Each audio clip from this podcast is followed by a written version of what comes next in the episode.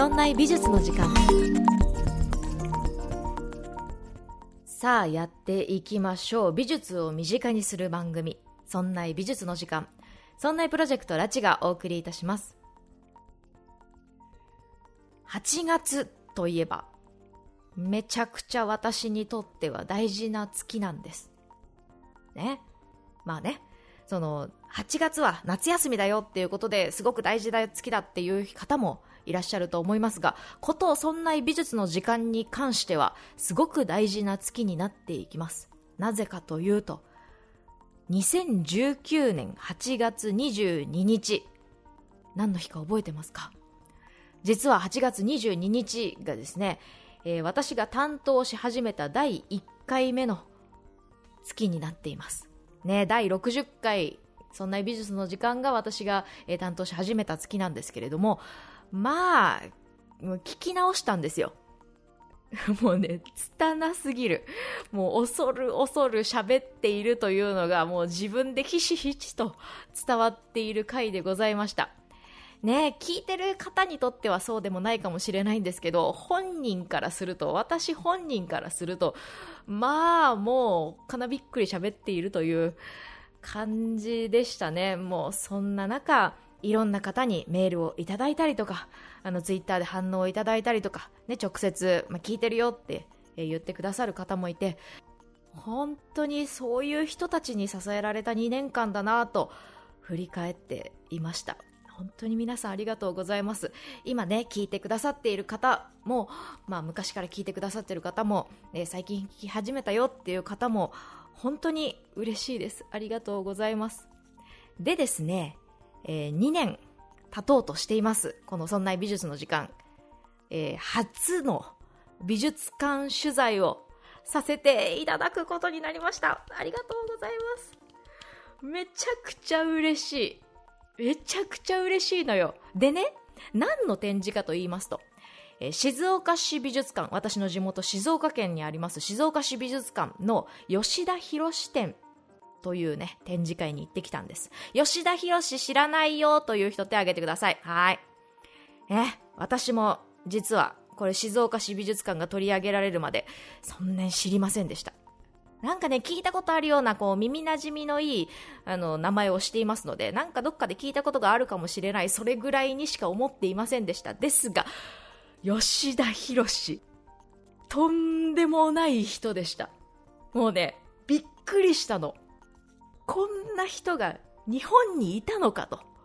もうびっくりしながら感動しながら行ってその感動のまんま取材をさせていただきました、えー、静岡市美術館の、えー、皆さん本当にありがとうございます。どういう人かと言いますと木版画で活躍した人です。木版画の多色刷りの人です。あのねあの大場さんっていう広報担当の方にお話を伺ったんですけれども大場さんが言ってて面白いなと思ったのは来た人来た人が展示見終わった後めちゃくちゃ饒舌になるってこう本編でも話をしてるんですけどまあそのぐらいあの感動して見終わるっていうね感じだそうです。しかもその感動して饒舌になった人っていうのは別にその美術がね、全員好きとか、もう、もうものすごく熟知している人たちばっかりではないはずなんですよ。そういう人たちが吉田博の版画を見て、もう感動して帰っていくと。ねどんな人なのか。そしてどんな展示なのか、えー、本編でじっくりとお話を伺っていますので、ぜひ皆さん最後まで聞いてみてください。えー、audiobook.jp では、えー、今週もおまけ配信、有料版でね、話をしています。そのおまけ配信では、この吉田博支店に合わせてオリジナルのワークショップをえ設けているということで、そちらも、体験させていただきました。その感想を、お話ししています。美術館のね、ワークショップとか美術館のイベントってあんまり行ったことないよっていう人も、あ、こうやって美術館って工夫しているんだなっていうところをね、お届けできたらいいなと思っていますので、もしよろしければ番組概要欄からチェックしてみてください。さて、吉田博どんな人なのか、どんな絵なのか、気になりませんか？ぜひ本編聞いてみてください。それでは、どうぞ。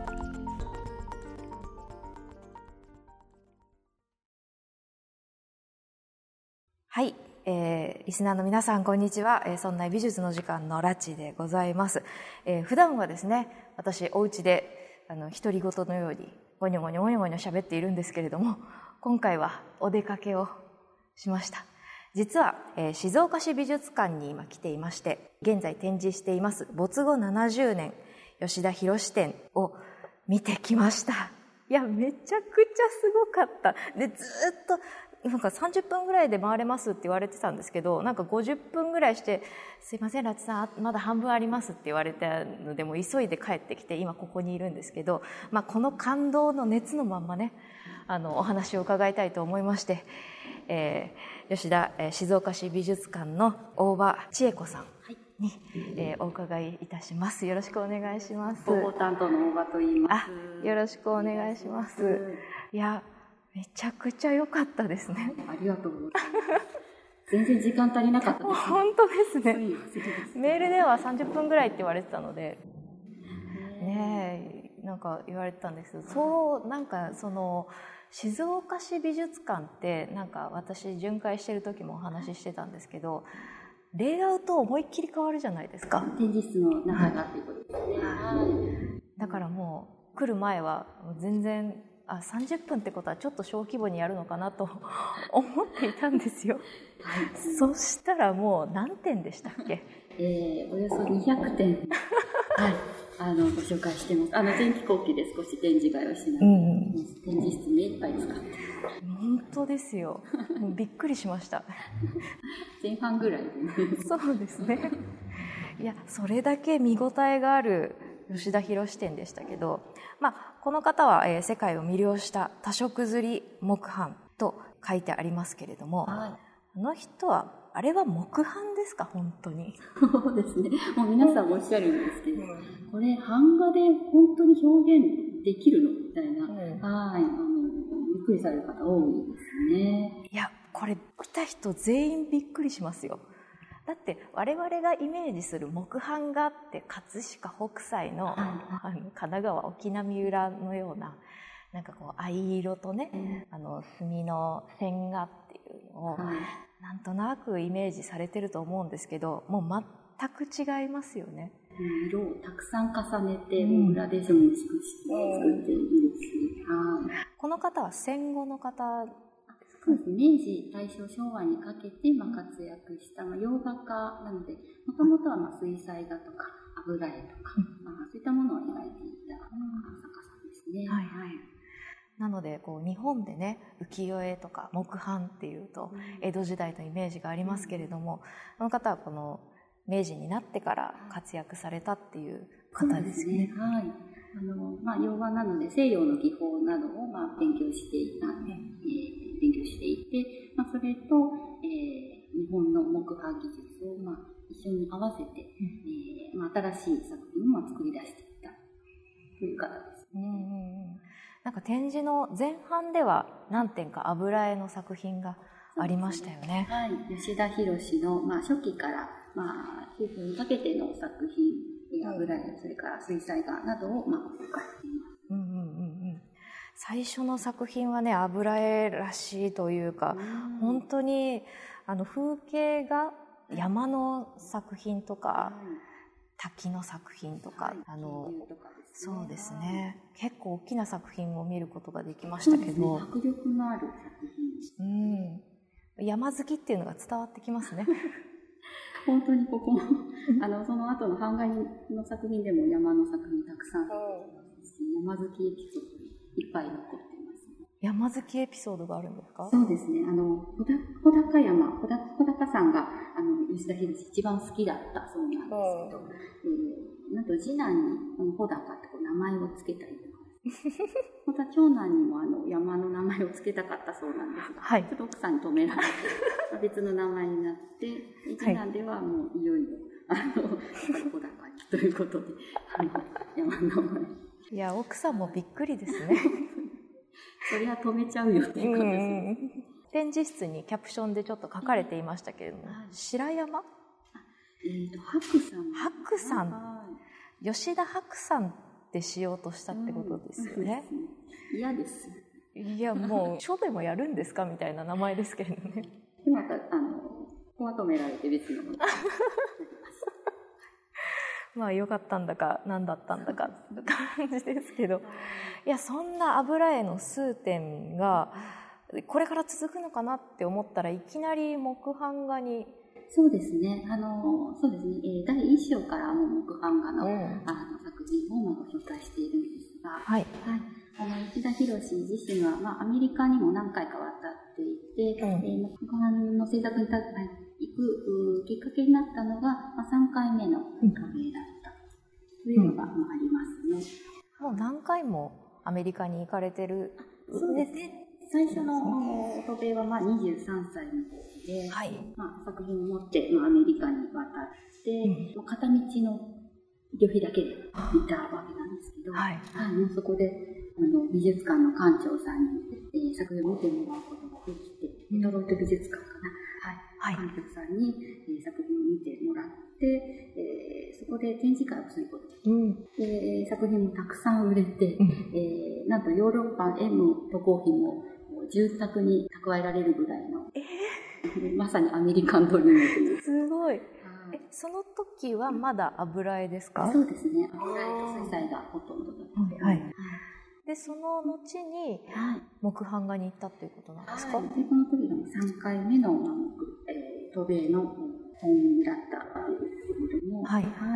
そうですね、大正12年、えー1923年に関東大震災が起こるんですが、あはい、その時のあの、まあ、画家仲間のはい。あのを助けるという意味でも、ちょっとチャリティーでですね、えー渡米をしまして、はい。チャリティー販売も行うわけですね。はい。でそこではなかなかですね、あの、油絵とか水彩が売れなかった。うんうん。あところが人気があったのが木版画だったんですね。で、まあ、それを目の当たりにして、あ自分だったらもうちょっといい作品をきっと作れるんだろうな、う思いもおそらくあったと思います。で帰国後に、えー今度は版元を頼らずに、えー自らあの釣り師とかうん彫り師さんとか職人を抱えて、うんえー版画木版画制作に乗り出すうんという流れになりますね。うんいやもう抱えて木版をするっていうことが今さらっと言いましたけど とんでもないことですよね。そうですね。でさらにはやっぱり釣り師さん、彫り師さんにうん指示を出すのであれば、はい、自分がそれと同様のあの職人さん並みの技術を持っていなければいけないということで、自分も彫りやすりの技術を得得していく。おかしいですね。彫りとすりですか？はい、全部。えだ絵師としてとプロデュースする側とすり師と彫り師を全部自分でやってみると。その上でお抱えのすり師さん彫り師さんを持ってはい。指示を出すと。はい。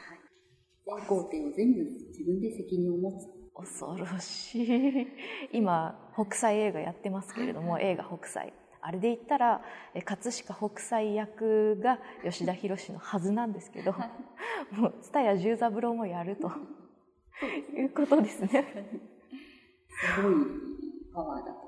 本当ですねそうやって全部の工程を自分で責任を持つっていう、その心意気というか、思いが、あの作品の、えー余白のところに地刷りって書いてある。うん、んです。そこに現れて。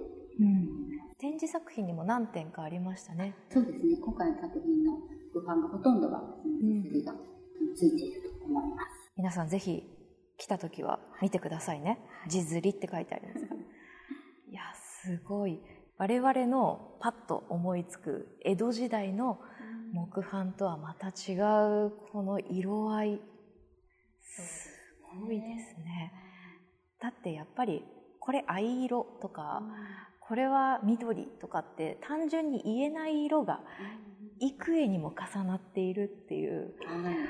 もう恐ろしい工程の数ですよね。そうですね。浮世絵版画だとおそらく色は、まあ、10回ぐらいするんだと思うんですが、まあ、ものによっても変わるかもしれません。吉田博の作品は、そのすりの回数は平均して、まあ、大体30回以上。30回。はい普通の人が10回ぐらいやっている、いや10枚の板があるっていうことですよね。えー、と同じ板でも何回か色を重ねたりとかもしますので、その色を重ねる回数うんが、あ浮世絵版画だとまあ10回程度というところを、前の平秀氏は少なくとも30回です。いやーすごい。平均が36なんですね。で一番多いのが何でしたっけ、えー、96回。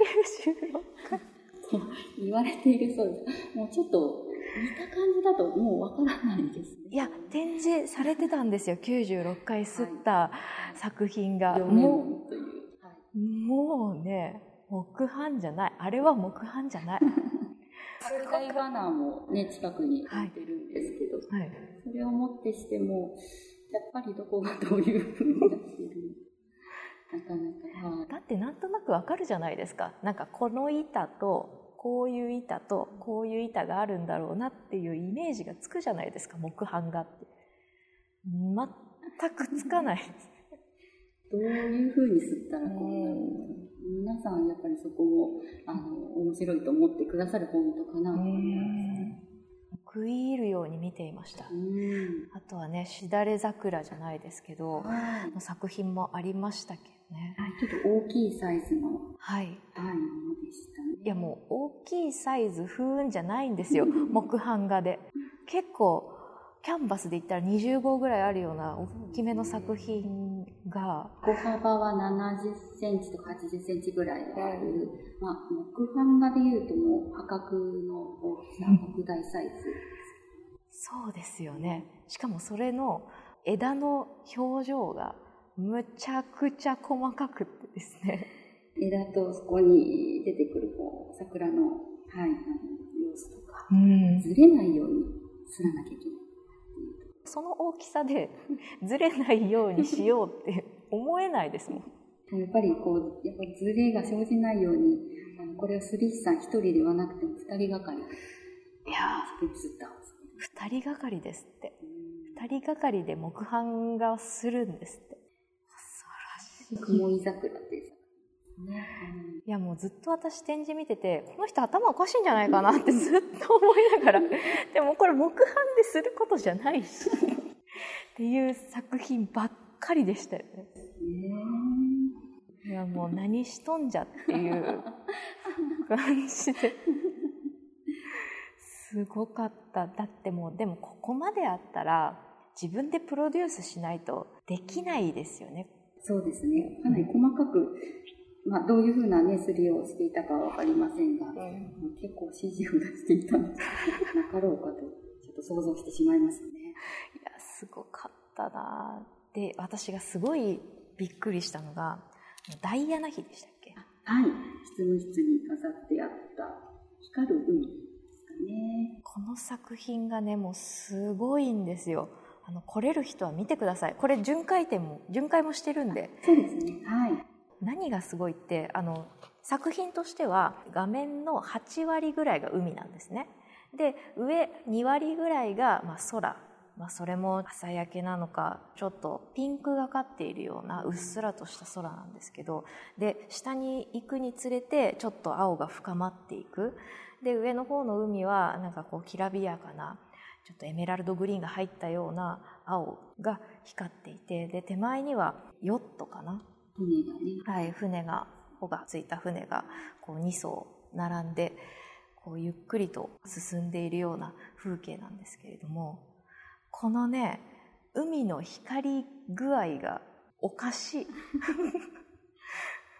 ハイライトが中心にキラキラってなっているんですけどこれもおかしいですよ本当にこう、海のこう一瞬のきらめきっていうところを、ね見事に表現している作品ですよね。だってずっとするじゃないですか。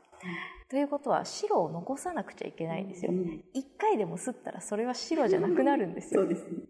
で一回でも吸ったら白じゃなくなるのに何回ももう平均30釣りしてるんですよ。でそれなのに米粒のようにパラパラと光り輝いている海の表情がしっかりと白なんです。うん。どういうことかわからない。わかります？このよくわからなさ。米粒の位置が全ての班で揃ってる。うん。そうじゃないと白にならないんですよ。そうですね。おそらく、まあ、うん。あの、この白の部分、もう元の地の色なのかなという気がしますね。それがまあ、最後のハイライトに、の表現として、まあ、残っているうんんですね。いやおかしい。本当におかしい。いやこれはダイアナ妃じゃなくても欲しいわ。綺麗ですね。うん本当に綺麗です。でね全体の画面もすごく素朴な感じで描かれていますしね。いやもうこれでもう大好きになりました 吉田博この展示室出られた方が、すごく饒舌になるんですよ。吉田博展の特徴かなと私はちょっと思っているんです。うん。それぐらいこう作品にこうぐっとこう迫って、えーどういう、後半ってどういうものだろうっていうのをまあ考えたりとか、吉田博のキャラクター自身も面白いと思うんですけど、展示室出られた方たくさん感想をいただきます。すごい。だってもう私も今こう饒舌になってますからね。現に。おかしいプロデュースもするし、えー自分で吸ったり掘ったりもするしもちろん絵師としてもねやっていくっていうことなんですけど売り方もすごいですよね。そうですね。やはりあの、まあ、若い頃からアメリカに渡ったりして、うんまあ、世界を、まあ、旅している作家、画家だったので、あの、どういう絵があ好まれるかっていうのを肌で分かっていたと思うんですよね。はい。なので、まあ、やっぱり海外に行って海外の風景を描いて、また日本に戻ってきて日本の風景を描いて、うん。でまあ、双方に好まれるっていうか、はい。作品っていうのを、まあ、どんどん展開していった人なのかなとは思います。うんうんうんうんだってねこの江戸が終わった後の、えー木版画っていうのは今年は渡辺定生がうんえー作品展やっていますけれどもその方もね日本で売ってないんですよね。うん。やっぱり海外に全部行ってしまってでその作品が逆輸入して今年ようやく展示されるっていうことで注目されている作品。でそういうね未発見の日本の絵師さんっていうのは多分何人もいらっしゃると思うんですけど吉田博はねどっちでも売るんですもんね。確かにそうですね。そんな人いないですよ。やっぱり海外のコレクターも多かったっていうとこはい、ポイントかもしれないです。さっきのダイアナ妃もそうですし、うんまあ、フロイトが、まあ、作品をちょっとコレクションしていたりうん。ですね。うん、海外でもまあ人気のあった画家ではなかったですよね。はい。日本の風景を海外で売ってで海外の風景を日本とかで売るっていうことをしていた頭いいですよね。そうですね。そのあたりもやっぱりこう世界に通じる絵っていうのは一体どういうものかっていうのを、やっぱりその広瀬自身が常に考えていた、まあ、その結果なのかなと思います。吉田博がこうやって売り込んで最初は油絵でで木版画で売っていってでアメリカもこれから美術館を作りたいってこれからアートが作っていくってなった時にいやもう本当に需要がマッチしたんだろうなって。思います。ね、あの、まあ、江戸が終わってから、あの一旦、えーまあ、浮世絵版が衰退していくんですけれども、まあ、また、あの、石田博が活躍、活動する時期にうん、少し、まあ、歳月というか、盛り上がりがあるんですね。ちょうどその時に、あの、インコリスさん、スリスさんうん。もうまだいたんだろうな、うん。技術的にはまあ残っていた。だろうなと思います。うね。んいやもう本当にお腹いっぱいになりますこの展示会。皆さんね吉田博って言われていやゴッホとかモネとかじゃないと私わからないしっていう人が見たらもう度肝を向きますよこれ。うーん。ゴッホのひまわり知ってるあこれが本物なんだで行くやつじゃないですからねこれ。本当に木版なのってなります。いや私が一番びっくりしたのが線画はいはい。オモ版っていうんですね。輪郭の部分というか、はい。普通ねもうイメージしてくださいよ。イメージしてください。墨ですよね。うん。墨で描きますよね、まあ、もちろん吉田博の作品も墨で線を引いてっていうのはあったんですけどほとんどがね色ついてるんですよ。うん。これびっくりしてなんかこの辺が浮世絵と逸脱した印象を持たせるのかなって思いました、色を重ねることで、輪郭線だけでなく、こう、こうグラデーションの濃いところを重ねることで、まあ、表現していたりとか、はい、しますね。スフィンクスの作品とかになってくると赤い線なんですよね。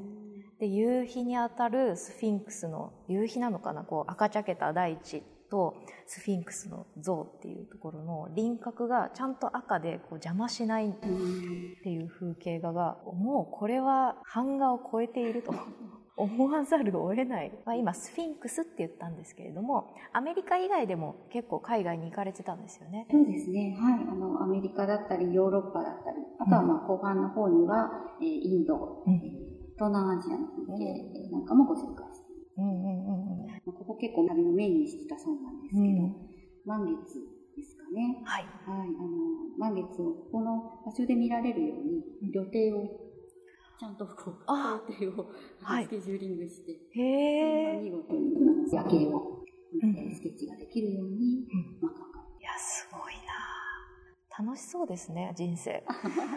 世界中に行ってスケッチもしてで版画作って売れに売れてあのスケッチのスケッチ帳みたいなのも結構展示されてましたね。成長をはい、うん、ところどころでご紹介してます。ね、版画だけの男じゃないぞと。肉質がもうすごいぞと。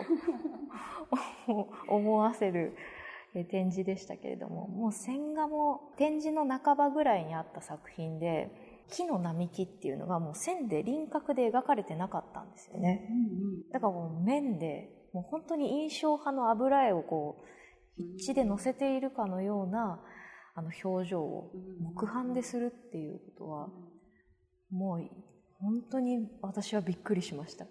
時の頃からまあ水彩や、えー、油絵とかで表現していったものを、うん、おそらく木版でもどう表現していくかというところを考えていたと思います。うんうんうん。輸入して技術を輸入して自分たちの独自の木版画っていうところも発展してっていうこうミックスしたところが出てくるのかなそうですね。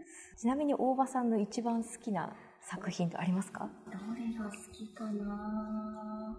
意外にあの、まあ、風景画も多いんですけど、はい、動物とか人を描いたりとかもしていて、おおむね作品とか、あの羽のところがですね、はい、ちょっとこうエンボス加工のようにデコボコしてたりする、からずりとか言うんですけど、はい、はい、あの色をつけずに、えー、版木の凹凸だけで、うんうん、そのデコボコ感を出すというか、うん、こういうすりの技術これはあの吉田博に関わらずやられていたことではあるんですが、うん、羽のふわふわ感がですね、うん、見事に表されて、うん、これはびっくりしました。いやずっと風景画が展示されてる中でいや大向かいって最初思ったんです。で近づいてみたらもうもう普通の版画ではないとそうですね もうびっくりしましたね。まあ、うん、こういう技術的なところに見せながら、うん、はい、風景が、はい、ぜひこう印刷されたものではなかなか伝わらないので、うん、ぜひ現地で。会場でこの技術をお楽しみいただければ。木版画は現地で見たい。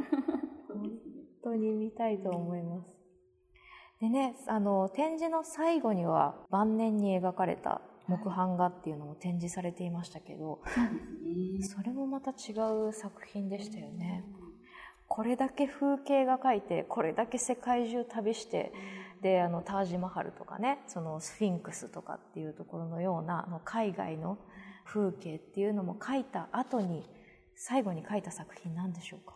はい、えーまあ、農家という作品なんですが、はい、まあ、日本のお家をですね、当時のお家の、まあ、室内を描いた、うん、これがまあ最後の木版画というんですか、うん、世界を、風景を描いていたんだけれども、まあ、最後に、最後に描いたのは、不動車でこう、絵を画塾で学んでいた頃の生活を思い出させるような、うん、まあ、土間の様子っていううん、そうですね。ここに戻ってくるんだ。うん。突然懐かしい感じがしましたよね。いや、これで展示会が、こう、この作品で締められるっていうところも、すごくジーンときましたし、ね、いや、すごく、私も、もう普通に楽しんでました。ありがとうございます。お時間ある人がいれば、見ていただきたいと思います。ちなみに静岡市美術館は何日まで？はい、えー、この展覧会8月29日まで。29日までです、皆さん。静岡市美術館。ね、ぜひ来れないよっていう人もたくさんいるかなと思いますけど、もしね、もし来れる人がいたら、来てみてください。ということで、えー、本日はね、没後70年吉田博店取材させていただきました。で、大場さん、本日ありがとうございました。ありがとうございました。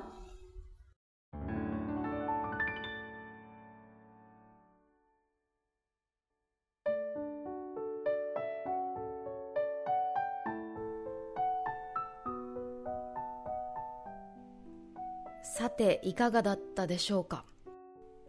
エンディングで、え1点補足させてください。というのも、えっと、話をしている時に、まあ、私もちょっと興奮してしまっていたので、あの、説明不足だなっていうところがあったので、ちょっとお話しさせてください。スフィンクスの話をしたところあったじゃないですか。で、私がね、スフィンクスっていう話題をした後に、すぐ、えタージマハル、えインド旅行に行った時のタージマハルの作品の話題に移ったんですね。えタージマハルの庭っていう、え版画があるんですけど、で、そのタージマハルで、えー、満月に旅を合わせて、旅の計画を合わせて、その、タージマハルと満月がこう合わさるように、計画を立てたよっていう話をしました。で、ここがね、あの話がちょっと飛んでしまってスフィンクスで満月に合わせたのかタージマハルで合わせたのかっていうのがちょっと曖昧だったので、えー、ここでちょっと補足をいたしますということで。いやー総じて楽しかった。え今回取材させていただいた吉田博展は、え、静岡市美術館で8月29日日曜日まで展示しています。この後、え巡回するところで残っているのは、え川越市立美術館。こちらが2021年10月23日から11月28日日曜日まで、えやっているということですので、もしよかったら見てみてください。いや、めっちゃ面白かった。めちゃくちゃ面白かったです。これはね、私のツイッターの方でも吉田博の作品ツイートしたいなと思っていますので、えー、もしよかったらフォローしてください。これはね、見てほしい。山好きで風景画の作品をいっぱい作っていた方なんですけど、その超絶技巧がもう一作品一作品に現れているっていう、えー、形でした。はい。ということで、そういえば、この番組って、週の最後、あ、月の最後か。月の最後だけエンディングをつけるっていうことをね、まあしばらくやっていたんですけど、なんか興奮冷めやらぬうちになんか今、今気づいたんですけど、週の半ばでエンディングを撮っているっていう、この私のこれ、何なんですかね。まあそうやって、そんな美術の時間、アップデート繰り返しながらやっていますので、今後もよろしくお願いします。ということで、一通ね、せっかくなのでメールをご紹介させてください。えー、吉江さんからいただきました。ありがとうございます。ラチさんこんにちは。8月最初の回、悩まれながらお話しされている様子が伝わってきました。8月最初の回は旧約聖書を、えお話しした回ですね。えいろいろ挑戦しながら続けていらっしゃるのですね。そこで放送内容が変わってから、え私はどう感じていたのかを思い出してお伝えしようと思います。ありがとうございます。え放送内容が変わったのは、え今年の2月からなんですけれども、まあ、そこの2月に変わってからの感想を吉江さんからいただきましたえ確かにシリーズになるときっちり4回全て聞かないと理解できないのかなと身構える気持ちがあったように思います。唯一デザインの回はまだ聞いていません。ままとめて聞こうと思いつつついつい後回しになってしまいます。毎回聞いている身でもそう思うのですから途中から聞き始めた人にとってはシリーズものはハードルに感じたのかもしれないと想像します。うーんそうですよね。シリーズになっていいこともあったかもしれないですけど、まあ、その分ハードルを上げてしまったのかなとそういうふうになんかこう悩んでいるよっていう話をね、えー、前回の回で少し話をしたんですよね。でも今回おっしゃったように大きなテーマを月ごとに決めているけど1話完結にするというスタイルならどこからでも聞けるのでいいと思います。まあ、とは言いつつ、え今回特別会になりましたけれど、もう旧約聖書と全く関係ない会をね、今やってますけど、ね、そんな感じで、えー、ちょっといろいろやりながら試しながらやっています。さて有料版を聞きたいと思わせるにはどうすればいいでしょうね？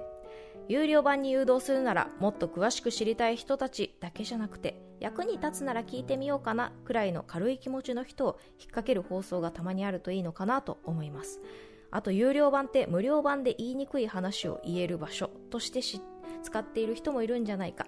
これは有料版聞いててよかったと思う習慣です。ほうほうほうほう。面白い。面白い。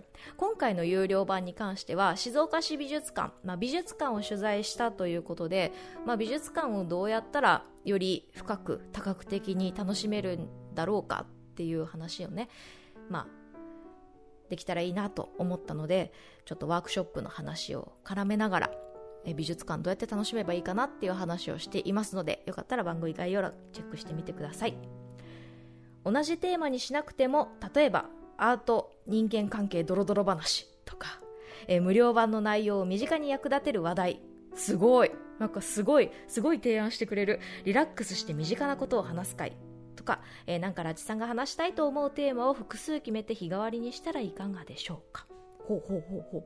あとは今はなくなってしまったリクエストに応える回があるとファンがつきやすいのではないかと思います。すごいもうよしえさんがいろいろ提案してくださる。嬉しい。えー、一月に木曜日が5回ある月は1回リクエスト会にするとか。うん。いいですね。いつか順番が来るかもという期待感も、えー、継続して聞,、えー、聞く原動力の一つになると思います。さていろいろ書きましたが素人の意見などで聞き流していただいて大丈夫です。ありがとうございます。私はラチさんの語り口が楽しくて好きなのでこれからも応援しています。ということを書きたかったのです。暑い日が続いていますのでどうぞご自愛くださいねといただきました。ありがとうございます。いや嬉しい。うん。えっと、先週の回はそのシリーズにしてどうだったかっていう反省点と、えー、有料版に持ってくにはどうすればいいかっていうねこううにゃうにゃっていうのを話したんですけど、まあ、こうやってフィードバックをいただけるのは本当にありがたいです。ありがとうございます。アート人間関係ドロドロ話っていうのはうんとまああるっちゃあるんですけどちょっと有料版にしても難しいかなっていうのをパッと思いついてしまったのでうんちょっとそこはやめておこうか とあの率直に思いました。いやでもねそういう話の方が面白いですよね。いやでもいつかしたいなそういうことと思いました、えー、無料版の内容を身近に役立てる話題。これも面白いですね。ちょっと無料版の回でそういうその有料版ができるかっていうのも試してみようかなと思いましたありがとうございます。まあ、こんな風に、えー、そんな美術の時間では皆さんからのご意見、ご感想などメールをお待ちしております。すごく嬉しいので、えー、毎回こう拝みながら読んでいます。ありがとうございます。メールアドレスは art.0438.jp art. 数字で 0438.jp です。また、そんないと名の付く番組は他にも、そんなことないっしょ。そんない理科の時間 B、そんない雑貨店と3番組ありまして、そんないプロジェクトというグループでお送りしております。そんないプロジェクトにはウェブサイトもありまして、そこから今配信中の番組や過去に配信していた番組を聞くことができます。URL はそんない .com、sonnai.com となっております。またツイッターもやっていますので、そちらの方はそんない P で、えー、検索してみてください。ということで、えー、今週はですね、その美術館取材をさせていただいたので、ぜひそちらの感想も待ってますよ。待ってますよ。さて、えー、っとですね、えっ、と、あれだ、ボイシーの宣伝も定期的にしておかなくちゃいけないですね。えー、そんないプロジェクトでは、えー、毎日日替わりで、えー、メンバーがえー、ボイシーをやっていますので、そんないボイシー、そんないインボイシーでよかったら検索してみてください。私は日曜日担当でやっています。えー、っとね、8月1日の日曜日の回がなんかわからないんですけど、配信ができてなくて本当に申し訳ありません。えー、毎週、毎日、え日替わりでやっていますので、えぜひ聞いてみてください。ということで、え今週はそろそろここで終わりにしたいと思っています。そんな美術の時間そんなプロジェクトラチがお送りいたしました。